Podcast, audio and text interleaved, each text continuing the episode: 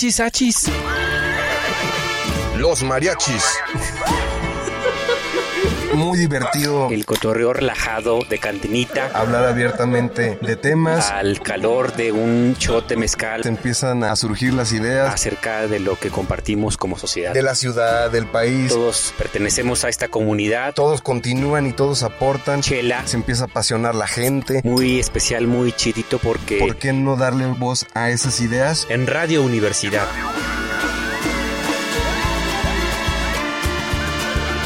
Achis, achis. mariachis. Con Chuy Monsiváis. Con Poncho Méndez. 88.5. 91.9 FM en Matehuala.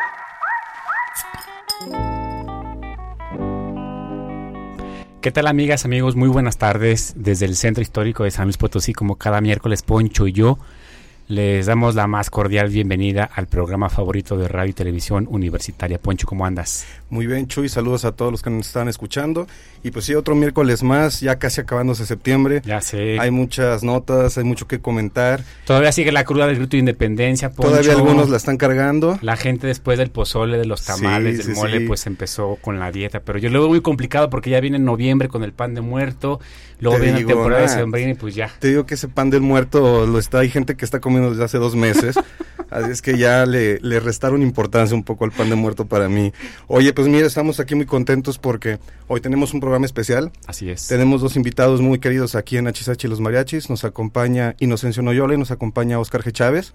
Los Y, pues, historiadores del pueblo, Poncho, Así quiero es, decirlo. así es, que Ahora que está de moda el régimen con el pueblo, pues estos sí son auténticos historias del pueblo. Y vienen este, pues a ponernos en contexto de las cosas, ¿verdad? Que nosotros andamos siempre diciendo puras barrabasadas, ¿no? No, no, pero qué, qué bien como tú lo señalas, Poncho, la verdad, Sí. Bien contentos. Ya tanto Inocencio como Oscar Claro. han sido invitados con la merechiza y de verdad nos da muchísimo gusto. Claro, y sobre todo porque hoy particularmente Inocencio pues bueno, nos viene a platicar también de su nueva obra, ¿no? La ley para combatir el alcoholismo en el estado de San Luis Potosí, 1923-1925, que lo tendremos esta plática pues aquí en Acá Entre Nos. Así es. Pero primero nos vamos a poner a platicar un poco de lo que estuvo esta semana en, en- en los titulares. Así es, Poncho. Pues simplemente nada más recordar y enviar un saludo a quienes nos escuchan en Matehuala en el 91.9 FM.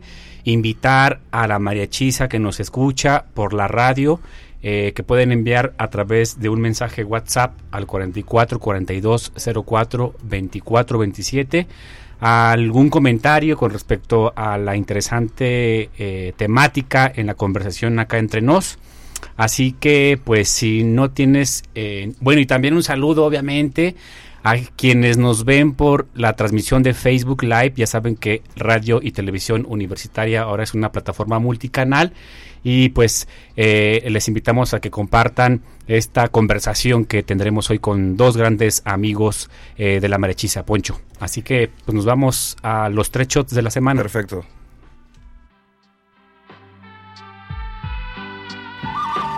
Pues como ven, nos aventamos el top 3 de noticias.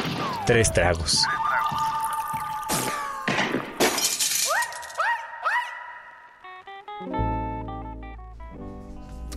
Muy bien, Poncho, pues antes de comenzar con la conversación de los tres tragos de la semana, eh, pues quisiera escuchar unas primeras palabras de nuestros invitados, Inocencio, Oscar, ¿qué tal? ¿Cómo andan? Pues la verdad, gracias por la invitación, gracias, gracias, muchas gracias Jesús y bueno y gracias a Oscar también que está aquí conmigo y que un buen amigo desde hace muchos años. Y bueno, pues vamos a hablar del libro, ¿no? De esta. Temática que me ha interesado. Excelente, muchísimas gracias, Inocencio, ¿qué tal, Oscar? ¿Cómo andas? Hola, buenas tardes, gracias por la invitación. Y, y pues nada. Excelente.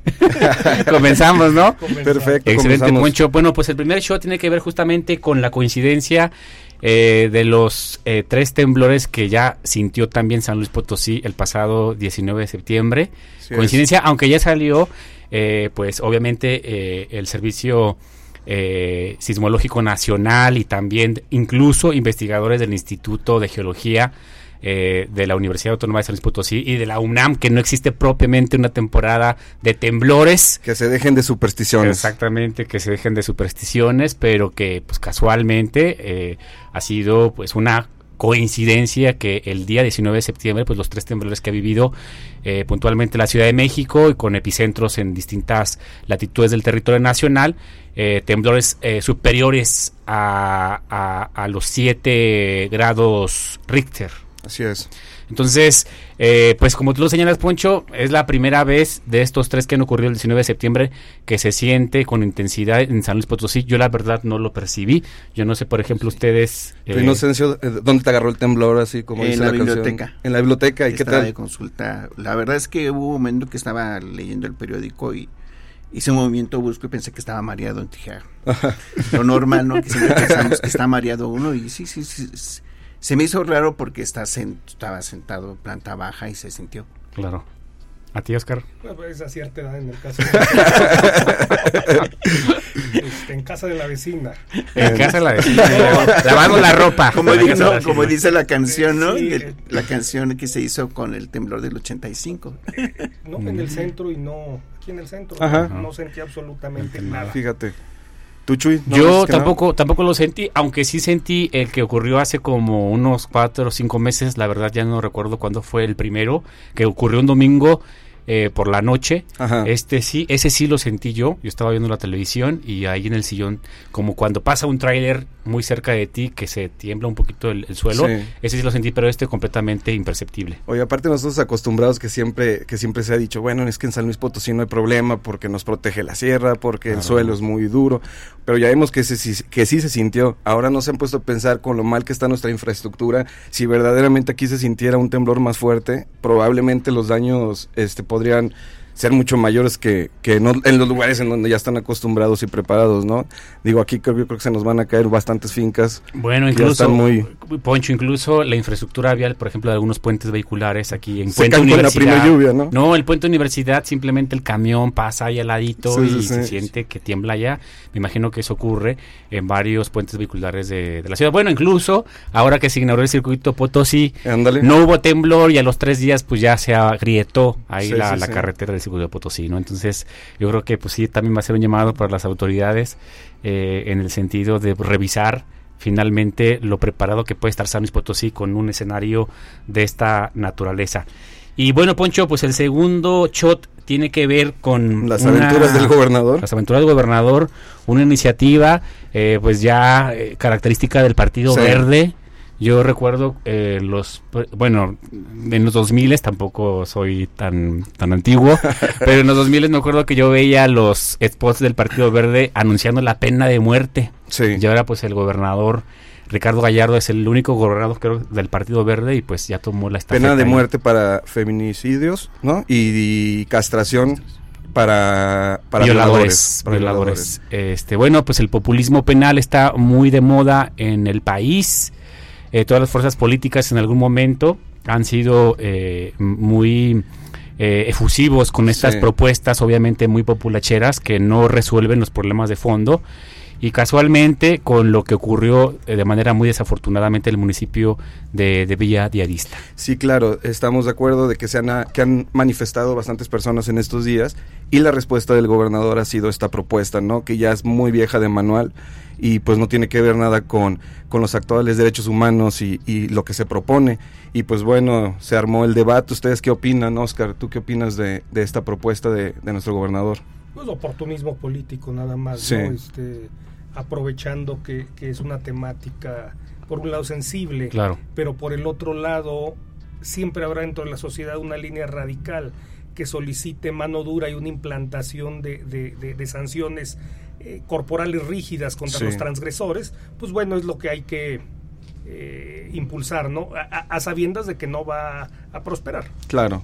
Inocencia, ¿tú cómo viste esta Pues, noticia? en primer lugar, yo creo que hay que leer la Constitución, ¿no? Ándale.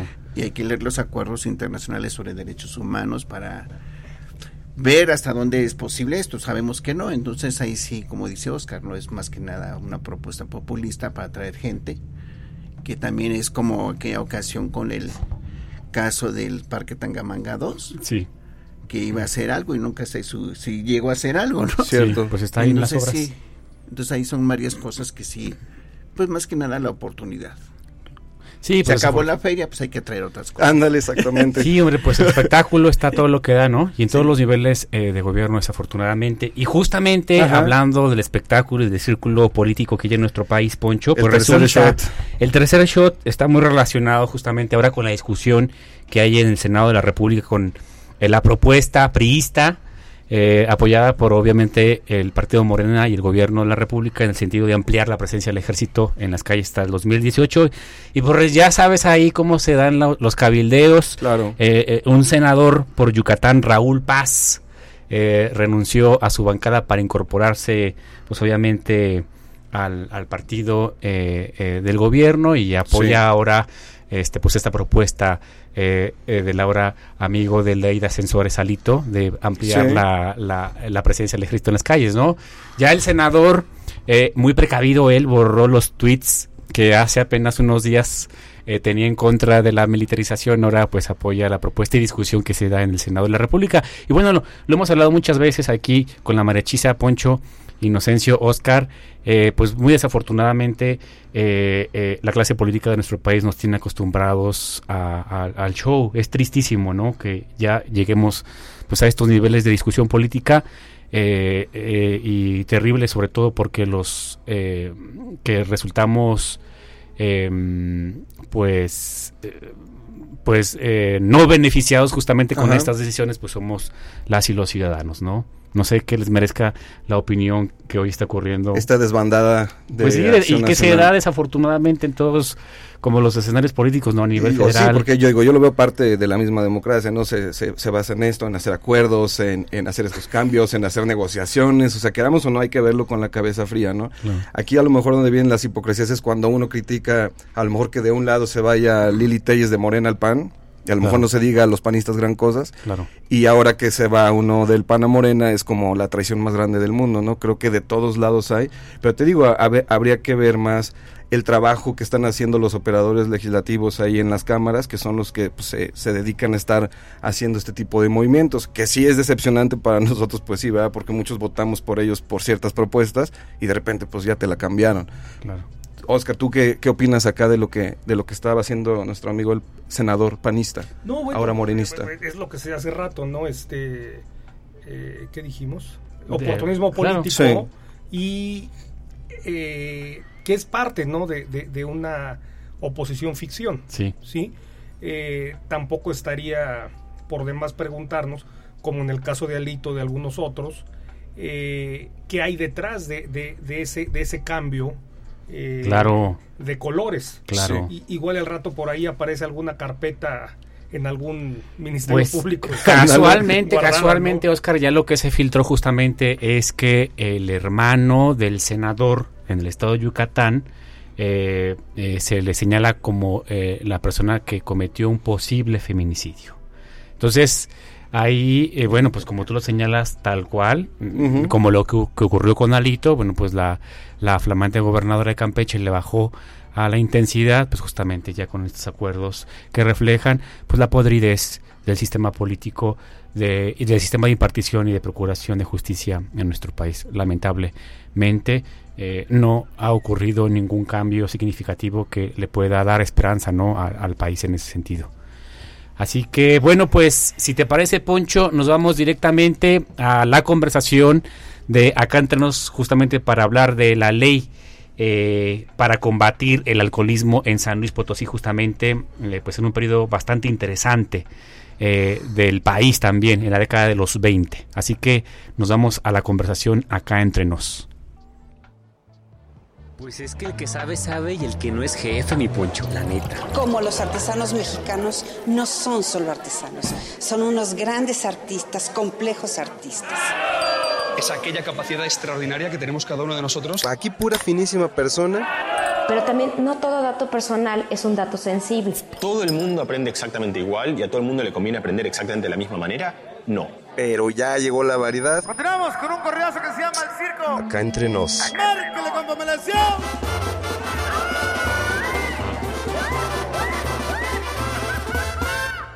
Acá entre nos. Muy bien, Poncho, pues como ya lo señalábamos al inicio del programa, muy contentos de tener a Oscar a Inocencio, los historiadores del pueblo, en una conversación aquí con la Marichisa y particularmente pues, con una obra como tú ya señalabas, Poncho, eh, pues el maestro Inocencio Noyola, la ley para combatir el alcoholismo en San Luis Potosí. Eh, puntualmente se señala un periodo desde el principio de 1923-1925. Sí, se aclara porque no se van a asustar nuestros escuchas. Así como que ley de prohibición de alcohol. Con eso de que nuestros escuchas medio les gusta, ¿eh? pero hay que aclarar. No. 1923, ¿no? Exactamente. Puntualmente, un periodo de dos años. Así que pues nos gustaría muchísimo, Inocencio, que nos platicaras pues de manera muy general, más o menos, este, los alcances, eh, lo que tú reflexionas en esta obra. Mira, yo creo que primero voy a, voy a, voy a contar cómo empezó este la idea de escribir este libro. Eh, bueno, como saben, yo trabajaba en la Casa de la Cultura Jurídica, entonces había, hay archivos judiciales federales y por lo tanto hay muchos documentos sobre la ley de, sobre amparo. Claro. Es uno de los fondos, digamos, más importantes, aparte de penal y civil. Y en, en amparo, pues había varios precisamente sobre para protegerse de la aplicación de esta ley.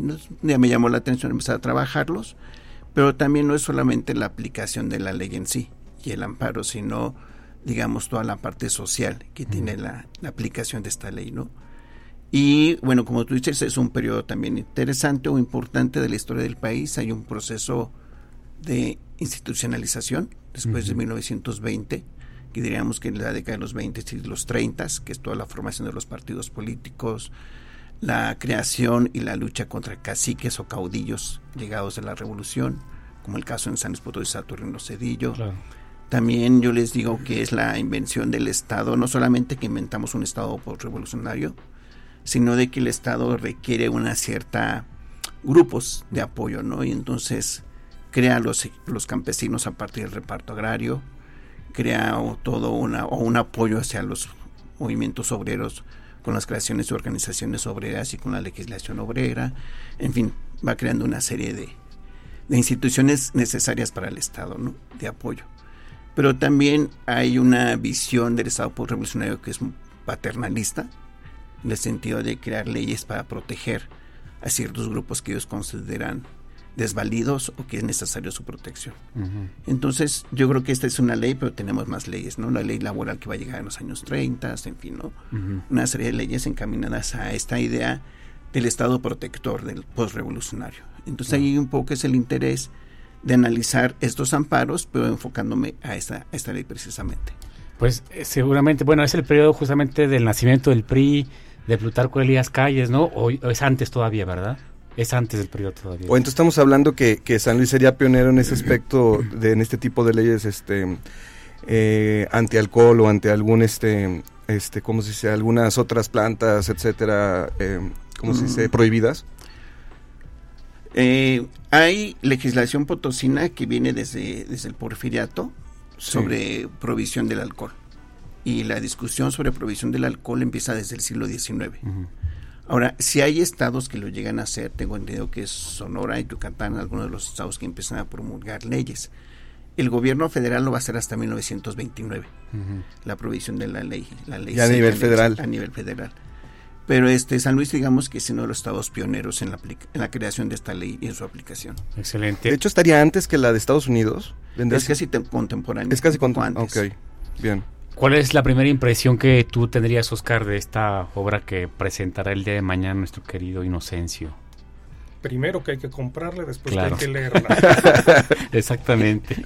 Eh, es un trabajo muy interesante porque aunque de entrada pudiera parecer que está dirigido exclusivamente a abordar o a, estudiar una, ley enfocada, dirigida al, combate al alcoholismo, el, trasfondo va mucho más allá. ¿sí? El, análisis que Inocencio hace de, la cuestión social o de los componentes eh, diversos que integran la ciudad potosina es muy interesante. Eh, así nos vamos a poder dar cuenta de los primeros intentos de, un Estado, un Estado moderno que está surgiendo. Eh, esto es apenas seis años después de la constitución del, del 17. es un Estado que pugna por un control más rígido de una sociedad que también está de nueva cuenta en, en- en construcción. Claro. Eh, es un Estado que muestra mayor injerencia en la vida privada Claro. de la sociedad, algo que hasta antes no se había, no se había dado.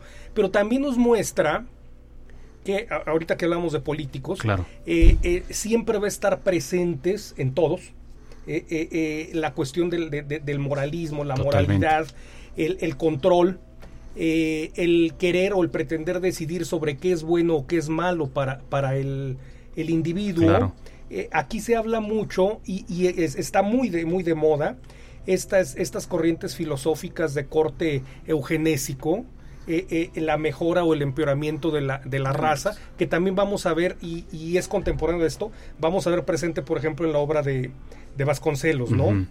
Eh, pero por otro lado, también a- aquí vale la pena interesar, vale la pena mencionar que quien propone esto es, es un gobernador civil, ¿sí? O sea, e- e- es un civil que emerge entre puros militarotes, ¿no? Sí. En- en- entre toda esta serie de, de generalotes que desde la revolución nos, nos gobiernan, aparece un civil eh, de formación intelectual, de cierta raigambre de costumbres decimonónicas, o sea, fue educado dentro de una moral decimonónica, Sí. eh, al igual que el que le continúa y, y- y da realmente eh, posicionamiento a esta ley, como es, es- es este Aurelio Manrique, ¿no? Ok. Entonces, a- aquí lo interesante es que son los civiles, no los militares, Que seguramente era rarísimo, ¿no? los que impulsan estas leyes. Sí, ahora, eh, no es la primera. Ya, Ujú. ya, ya en, el, en el 14, o en el 15, con Gavira, hay, hay un, este, una prohibición. Eh, Gavira, aunque es militar y, y militar radical, su formación también es la de un intelectual acomodado de, de- de- de clase alta. Sí. Eh, eh, creo, que él es veracruzano, no recuerdo ahorita. Eh, na- nada más que él sí hace un señalamiento.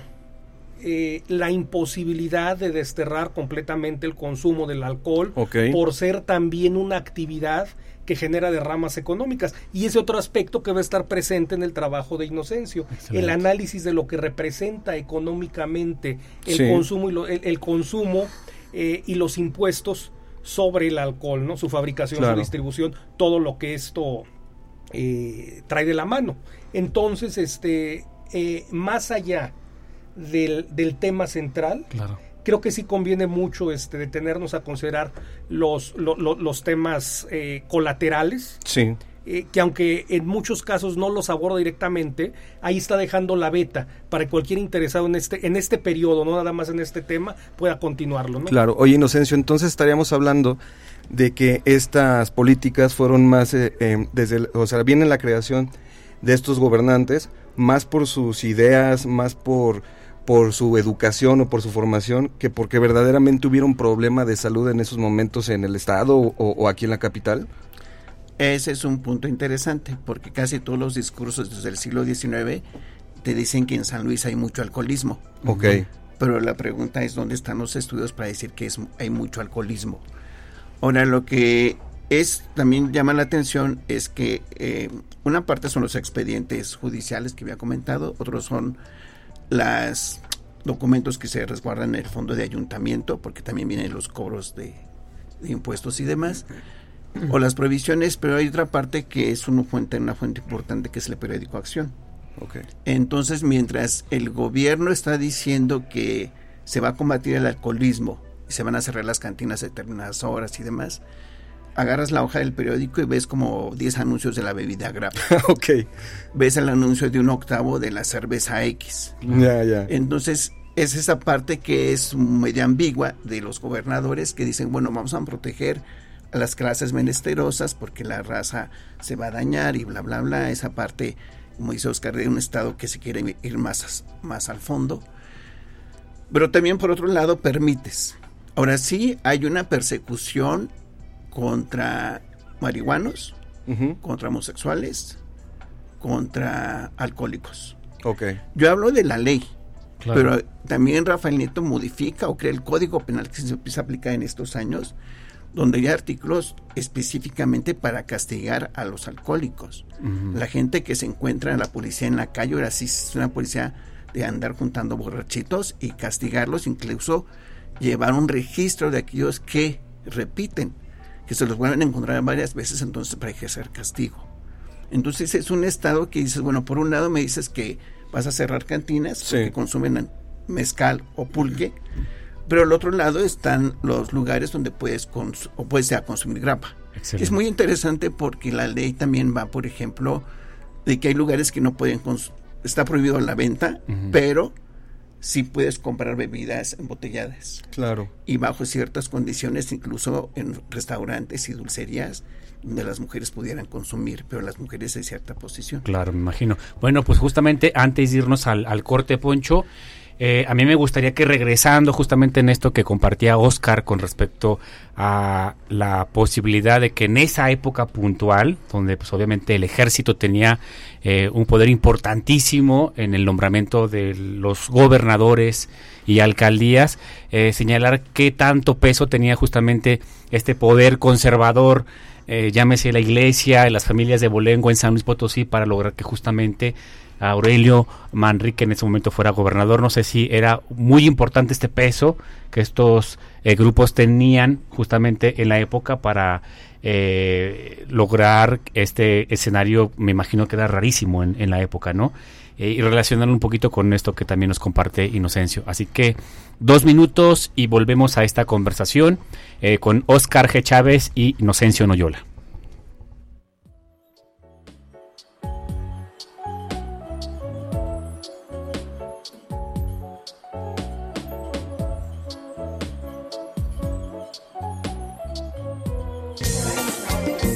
Oye, Michuy, aguántame no que voy al baño. Mi Poncho, los mariachis no van solos. Regresamos. Oye, carnal, ¿qué te estaba diciendo? Pues que ya regresamos.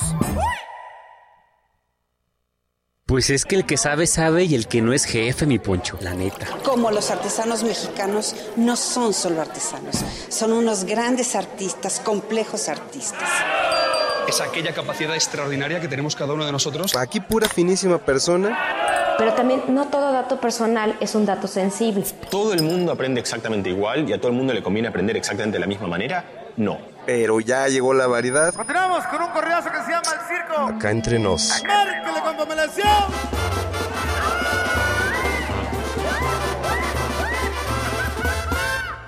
Acá entre nos. Pues bueno, ya estamos de regreso en Nachisachi los Mariachis. Para los que no nos habían sintonizado, estamos aquí con Oscar G. Chávez e Inocencio Noyola, platicando de su último libro, La Ley para Combatir el Alcoholismo en el Estado de San Luis Potosí, de 1923 a 1925. Y antes de llegar al corte, estábamos platicando justamente, Inocencio, pues esta posible hipocresía, este alcance que, por ejemplo, decías que en los periódicos podía venir sobre la prohibición, pero a la vez anuncios de ciertas bebidas, ¿no?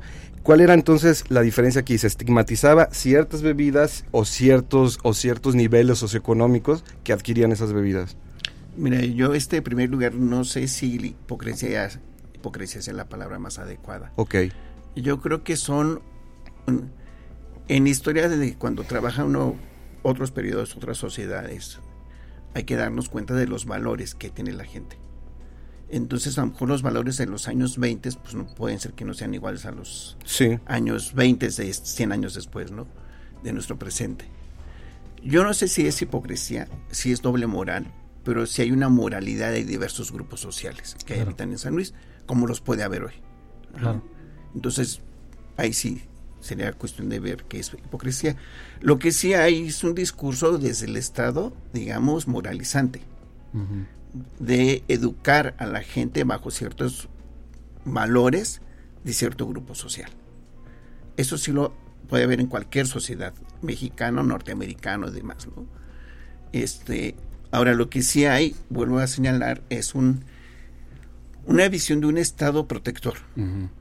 Y también yo creo que también aparte de la sociedad o de ciertos grupos sociales que ven al Estado como ente protector. Y te lo digo porque yo hice mi servicio social en el AGN, revisando departamento de trabajo. Me tocó 1923, por cierto. En el Archivo General, En el de, la Archivo Nación. General de la Nación estoy hablando de, dice Oscar, ya como hace décadas, en los años 80. Ahí me tocaba hacer el servicio. Entonces me mandó una cierta cantidad de cartas.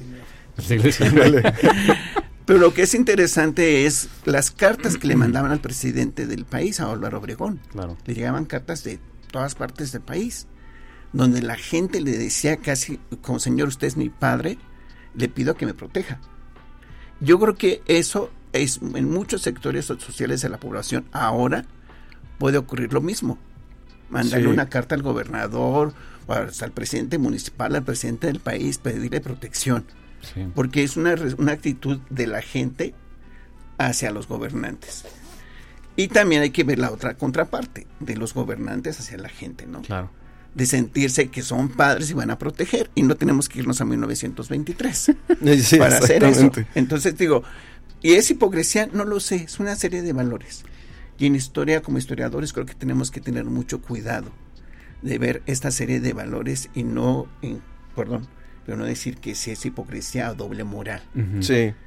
Porque yo le comentaba a Oscar, hay un documento que me pareció muy interesante de Aurelio Manrique que anda persiguiendo a los borrachines, pero una persona va y lo, pers- lo, lo sigue durante la noche y se da cuenta que se mete a un lupanar, Ajá. a un prostíbulo. Sí. Casualmente, ¿no? ¿Qué, Y no el- era, y el qué no era una señor- tienda de mascotas esto? y el señor va ante un notario público, por eso lo, lo tengo ahí, lo, hasta lo fotocopié, para que el, notario público registrar que Órale. encontró al gobernador metiéndose a un prostíbulo. Es como algunos, es como si ahora de repente vas a ver un diputado que está en contra de alguna ley por su moralidad y te lo Sí. encuentras en un tugurio de O- una zona de tolerancia. ¿no? Inocencio, o el caso de diputados eh, con una orientación sexual que votaron en contra de- del matrimonio igualitario en San Luis Potosí, ¿no? Que sigue Y- ocurriendo, Sí, desafortunadamente. entonces ¿no? pues digo, no sé si, si es doble moral, a lo mejor otros, nosotros usamos el concepto de doble moral y lo, y lo aplicamos, pero a nuestra moralidad del siglo XXI, Mira, a comportamientos. Aplicarlo a otro periodo, yo tendría mis reservas como Sí. historiador.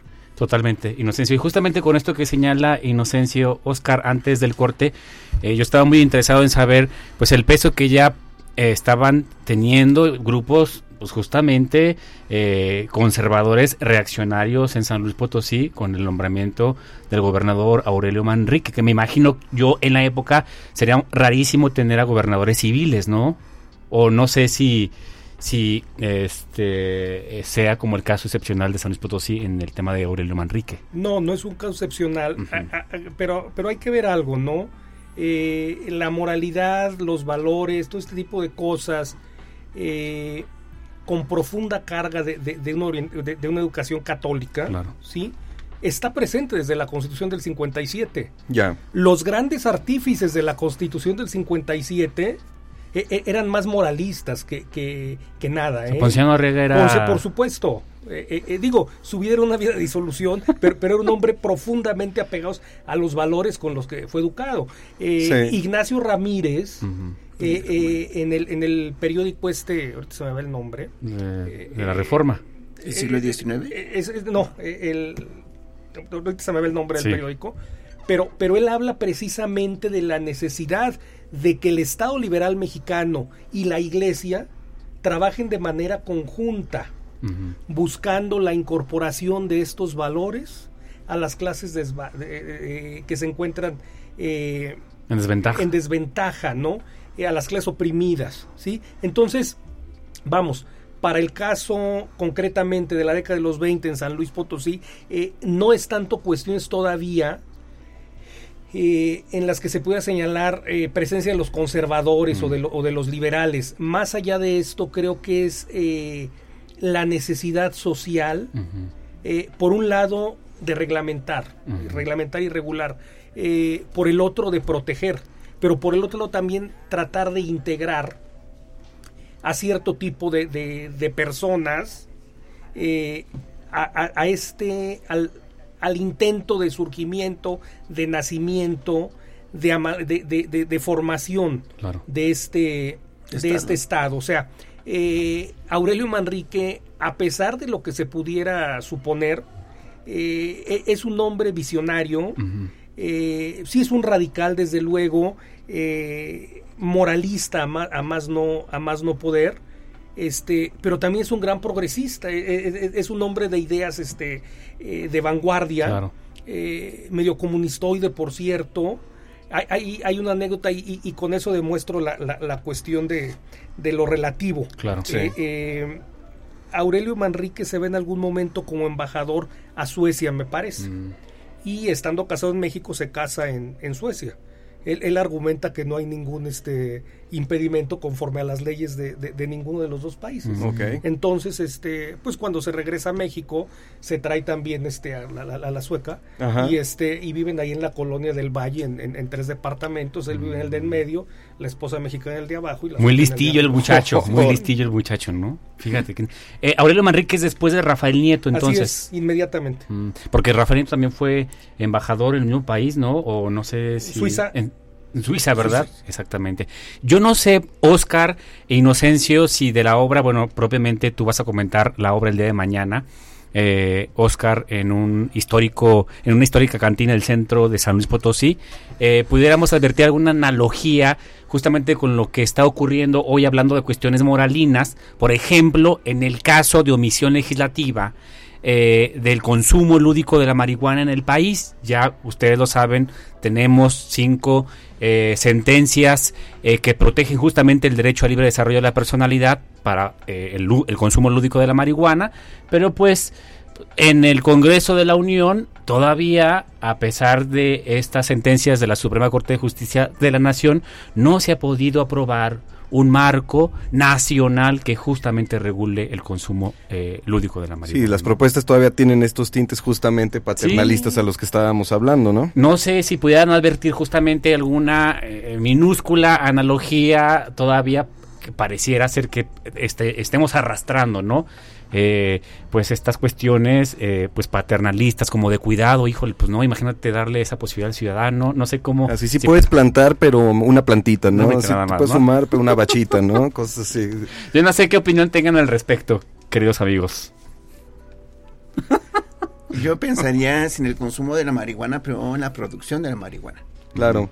Porque si algo que vas a consumir tienes que producirlo. Entonces aquí sería importante saber la parte que le corresponde al Estado como regulador. Claro. Y te voy a poner un, con otro ejemplo histórico, el tabaco. Uh -huh. El tabaco se consumió durante el periodo colonial y quien regulaba la producción y la venta, todo del tabaco, era la corona. Y entonces obviamente obtenía una enorme cantidad de, de recursos. Entonces yo pensaría en un momento dado quién, el Estado, a quién va a autorizar la producción de la marihuana. Si al que lo consume o a los campesinos. Exacto.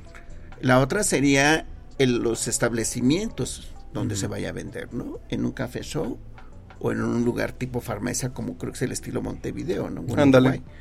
Que tienes tu tarjetita y no sé, tienes autorizado comprarte X cantidad de gramos de marihuana por mes y tienes que cumplirla, ¿no? Uh -huh. No puedes comprar este, más allá de la cantidad que tienes asignada y te llevas un registro pero también que el Estado, hay un compromiso del Estado de si te permito el consumo y te la producción y el consumo y te pongo el establecimiento regulado por el Estado para consumir, pues también ponerte la otra alternativa si te quieres retirar del consumo, sí. que sería una clínica, ¿no?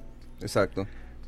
Ahora, si esto se privatiza, yo no he visto que las compañías tabacaleras tengan alguna clínica para curar el cáncer uh -huh. del tabaco. Cierto. Entonces ahí sería un problema muy fuerte.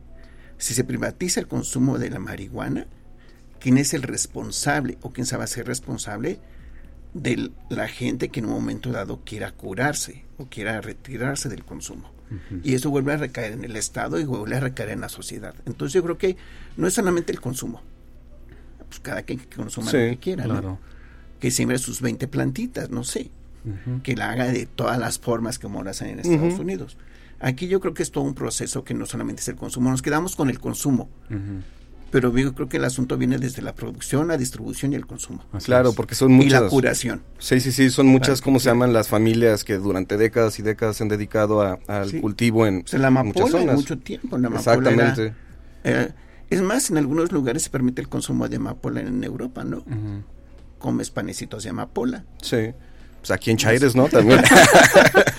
Oscar, ¿tú qué ves? ¿Algunas similitudes parecidas? El- los escenarios eh, siguen siendo como eh, analógicos ahí en el, en el tema, por ejemplo, de la, de la marihuana, ¿no? El consumo Lo, de la marihuana. lo- lo que pasa es que habría que ver todo el discurso que hay detrás de esto, cómo se fue construyendo este discurso, en qué momento se proscribe la marihuana, por qué se proscribe y a qué intereses obedeció esa proscripción. Sí. Claro. Sí, o sea, no, no es algo este eh, que sea inherente al sistema jurídico mexicano Sí. y, y que el consumo concretamente de la marihuana eh, ha- haya sido prohibido desde un inicio, ¿sí? O sea, eh, esto es algo relativamente nuevo Claro. en nuestro país. Y acaba de aparecer un libro de Guadalupe Loaesa, no de Soledad, De perdón. Soledad Ya. Loaesa. este, me traicionó el este, de, de Soledad Loaesa, publicado por el Colegio de México, que se llama A la sombra de la potencia. Habla precisamente de esta relación de, lo- de los presidentes mexicanos con el, con el imperio, ¿no? Sí. Entonces, este, bueno, por ahí habría, habría Que que, revisar. este, que revisar durante el gobierno de Manuel Ávila Camacho, es decir, a poco de haber iniciado la, la- la Segunda Guerra Mundial, hay, hay incluso acuerdos para que en algunas regiones de México, que, que ahorita son consideradas históricamente las productoras Sí. de, de- de- de- de estas hierbas, Sí. eh, se permita cultivar para mandar a Estados Unidos y estos a su vez enviar a los frentes de batalla. ¿sí? Cierto. Eh, eh, posteriormente, y ya cuando se acaba todo esto, es cuando comienzan la- la- la- se comienza a legislar en este, en este sentido, ¿no? Entonces, eh, más que otra cosa, habría que ver la vigencia de los discursos Claro. eh, eh, que, que han construido o que se han entretejido eh, detrás de la prohibición de la, de la marihuana. En la obra de Inocencio eh, se aborda en algún punto el consumo de otro tipo de, de pues sustancias eh, que nos alegran un poquito la vida. No, Sí. no, no. Yo creo que trabajar historia de las drogas en San Luis o a nivel nacional, como dice Oscar, hay que verlo también por etapas. Yo hablo sobre una ley en específico, pero no hago, no hago una historia del consumo del alcohol en el país. Claro. Que es algo muy distinto y eso viene, si es de bebidas embriagantes, hay que traer eso de los mexicas, ¿no? Que consumen pulque y después el imperio colonial otra serie de bebidas y demás. Y luego en el siglo XIX bebidas industrializadas y en el siglo XX todas las bebidas de las grandes compañías ¿no? productoras de bebidas. Si uno trabajara, por ejemplo, con historia del consumo de las drogas en este país, por lo menos desde el siglo XIX, porque también hay consumo de drogas desde periodos prehispánicos, ¿no? El flor- floripondio es uno de ellos, por ejemplo, el tabaco, este, peyote, en fin, toda, cada, casi cada cultura vamos a encontrar que tiene una serie de alucinógenos, hongos, peyote, flores, en fin. Pero lo que sí es interesante para el consumo de drogas, la historia de las drogas, es, digamos, la segunda mitad del siglo XIX. Su novela, las novelas de Sherlock Holmes, él siempre vive con el opio.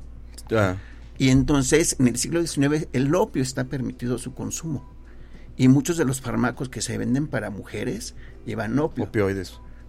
Entonces, hay una regulación también norteamericana cuando obliga a todas las compañías farmacéuticas que tiene que poner cómo está integrado el medicamento y entonces empiezan las primeras leyes de prohibición Claro. de algunas drogas dentro de los medicamentos. Y después, a principios del siglo XX, comienza Estados Unidos a presionar a varios países a que vayan regulando el consumo de drogas. Pero esto es presionado por las grandes compañías farmacéuticas. Por supuesto. Claro. Ahí son las que se hacen ricas con, el, con, con- con este tipo de leyes. A México le va a llegar la presión a los años 30. Pero yo recuerdo el primer expediente que se resguardaba aquí en el archivo tenía 70 fojas. 70 fojas. 70, nada. Contra los tomos que hoy se manejan de un Sí. expediente de drogas, pues no es nada. Y el consumo es porque, eh, para variar, yo les digo que es, es de Cárdenas el caso, este, del pueblo donde soy, y es porque el señor se le encuentran unas plantitas en su casa y que es bien interesante porque va a dar a la cárcel, pero incluso hay una persona que deja una fianza por mientras se investiga, pues el señor puede andar libre. Ok, Claro. sí. Dígame si eso se hace ahora, ¿verdad? No. Y el señor declara que se, esas plantas se las, se las encontró su esposa en la calle y le parecieron muy bonitas, se las lleva a su casa. Entonces uno ve los expedientes sobre drogas, a veces son ese tipo de historias de gente cercana a la droga. El asunto es cuando cada vez está más la presión de Estados Unidos, hay un proyecto de Cárdenas de tratar de regular el consumo de drogas y Estados Unidos presiona. Pero en el fondo lo que está también atrás es el enriquecimiento de las grandes compañías farmacéuticas que son las que manejan las drogas. Claro. Entonces, como dice Oscar, hay que ver el discurso, ¿no? Sí. No, y a la Y fecha creo que en ese aspecto creo que sí son las farmacéuticas las que siguen dictando muchas veces estas políticas de drogas a nivel mundial. Oye, y a mí me gustaría eh, volver un poco a- a- al tema de la ley de prohibición del alcohol. Me gustaría saber un poco de, de la parte punitivista, ¿no? O sea, que, que como hoy en día, ¿no? ¿Qué pasaba en, es- en esos, en esos años en donde estaba prohibido el alcohol? Si, se, si estaba penado el tenerlo en tu casa, si estaba penado transportarlo, o si te podían agarrar en la calle. ¿Cuál, es, cuál, cuál era más o menos el alcance de esta ley? Lo que pasa es que esta es una ley sin reglamentos, Ok. para empezar. A Rafa Nieto no le dio tiempo de sacar el reglamento. Era como lo entendieran los olvidó, policías. Y no sé. si, por ejemplo, el pulque también estaba penado Sí. en esta ley. Si el pulque Sí, estaba el penado. pulque está penado, el mezcal está penado. Eh, la ciudad se divide en dos áreas para expendio de bebidas de cantinas. Las cantinas del centro, que es la plaza de armas y calles aledañas. Esas son las de primera categoría. Y las cantinas de segunda categoría son todas las que no quedan dentro de este espacio céntrico. Entonces hay una serie de normas que empiezan a regular primero este, a qué horas debes de cerrar. Por ejemplo, creo que el sábado cierras a las 10 Ujú. de la noche y tienes que abrir hasta el domingo, a las, hasta el lunes a las 6 de la mañana. El domingo está prohibido que abran las cantinas, pero también porque entra una nueva ley, la ley laboral, que va permitiendo que el domingo sea de descanso, porque la gente trabajaba los domingos, no se, no se daba el día. Sí. Entonces, entran ese tipo de leyes, tenían que tener un cierto tipo de puertas, tenían que... eh, regularmente en el siglo XIX o antes de esta ley a veces estaba el expendio de bebidas alcohólicas a no haber una tienda de abarrotes, por decir algo, ¿no? Entonces piden que estén separados, que no estén atendiendo a las mujeres, que no haya niños, como que la gente tenía la costumbre de ir a la cantina y iba hasta los chamaquitos, ahí también entraban, ¿no? Entonces está prohibido la entrada a menores, está prohibido que entren mujeres a consumir, se permiten ciertos juegos, nada más el dominó y el billar, si mal no recuerdo. Los demás juegos están prohibidos, entonces entran toda una serie de normas que van regulando. Claro. El asunto es cuando Rafael este, Aurelio Manrique lo aplica con más rigor. Y entonces sí, este, porque hubo un pleito aquí, cerrarla.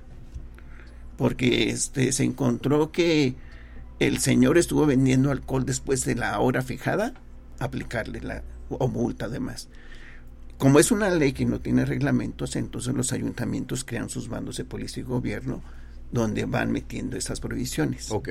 Y entonces es una ley, habíamos dicho que el gobierno federal cobra la producción de, de las bebidas. Y entonces a los ayuntamientos no pueden cobrar la producción de la bebida. Entonces tienen que re- crear otra regulación para ir atacando, bueno, no ir atacando, ir viendo aquellos lugares donde puedes obtener multas, porque no dejan de ser ingresos. Entonces yo en una parte comparo los ingresos, por ejemplo, de las fiestas, permisos para bailes y demás que tiene el ayuntamiento, Sí. y el ingreso por multas de bebidas es muy importante. Claro. Ahora, ¿cómo se desvirtuó la ley? Pues hay muchas formas. Había ocasiones en que había gente que se hacía pasar por inspectores, iban a las cantinas del Saucito o de Morales y se hacían pasar por inspectores de, del ayuntamiento para cobrar y multar y demás, ¿no? Claro. Entonces hay muchas formas de tergiversar. Hay la gente que se metía el contrabando del mezcal. Justo, justo te voy a decir, el mercado negro, ¿crees el Ah, mercado sí. negro como a Lo lo mejor hay, como en Estados Unidos, hay, no tuvimos un Al. Capone aquí en San Luis? No hay, no hay, no hay alcapones, pero sí hay un hay mercado, ¿no? Entonces, esta es otra parte, digamos, de la gente de tratar de violar. Pero está el amparo, entonces la gente va y se ampara.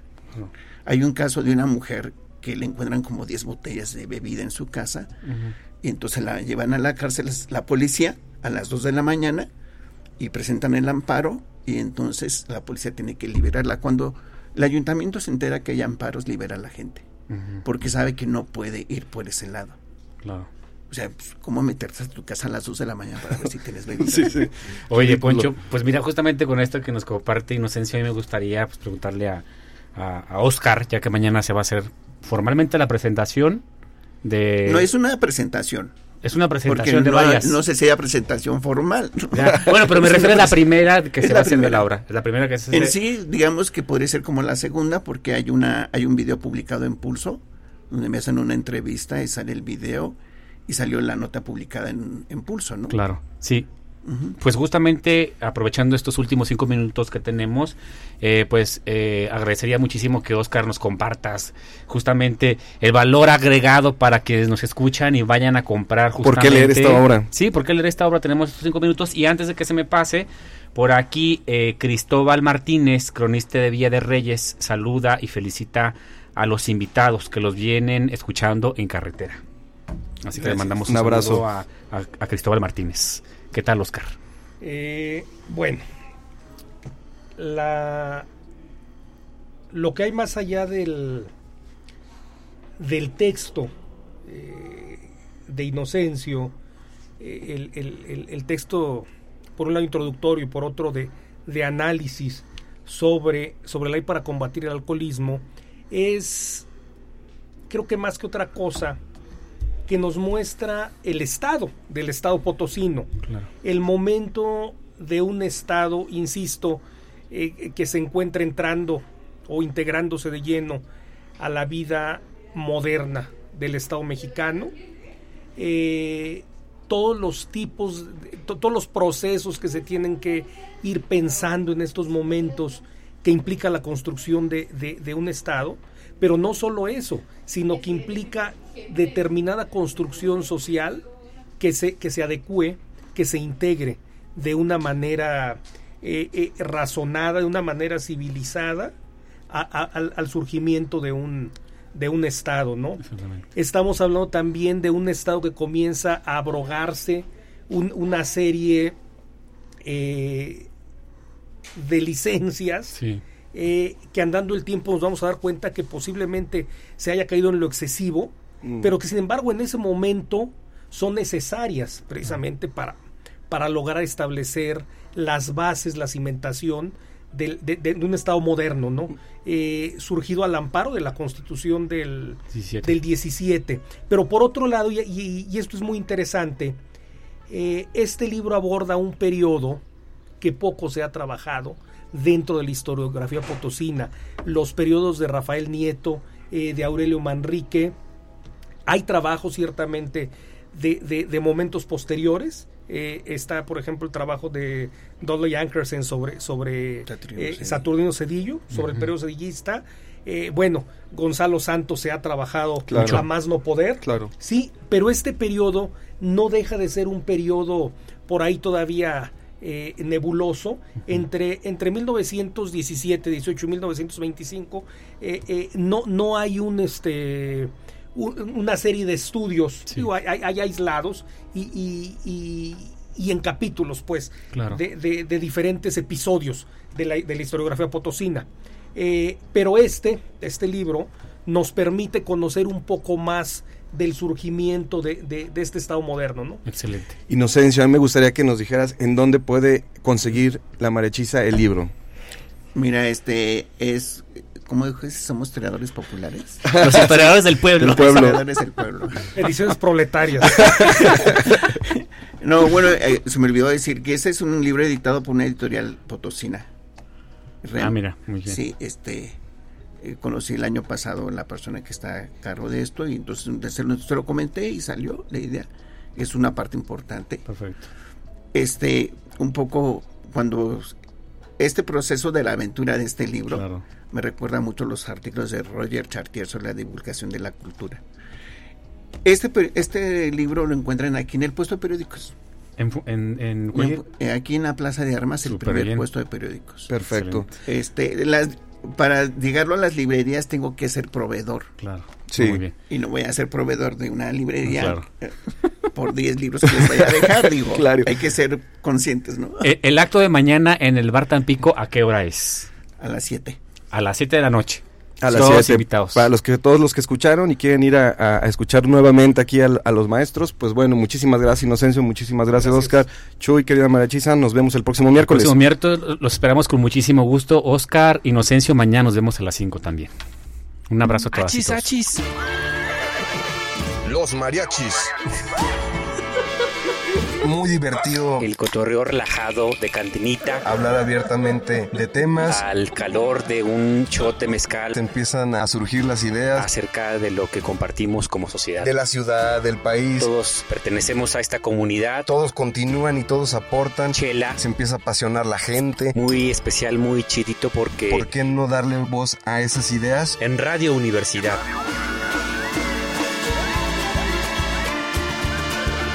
Achis, achis. Los mariachis. Con Chuy Monsiváis. Con Poncho Méndez. 88.5. 91.9 FM en Matehuala. Tan, tan, tan, tan.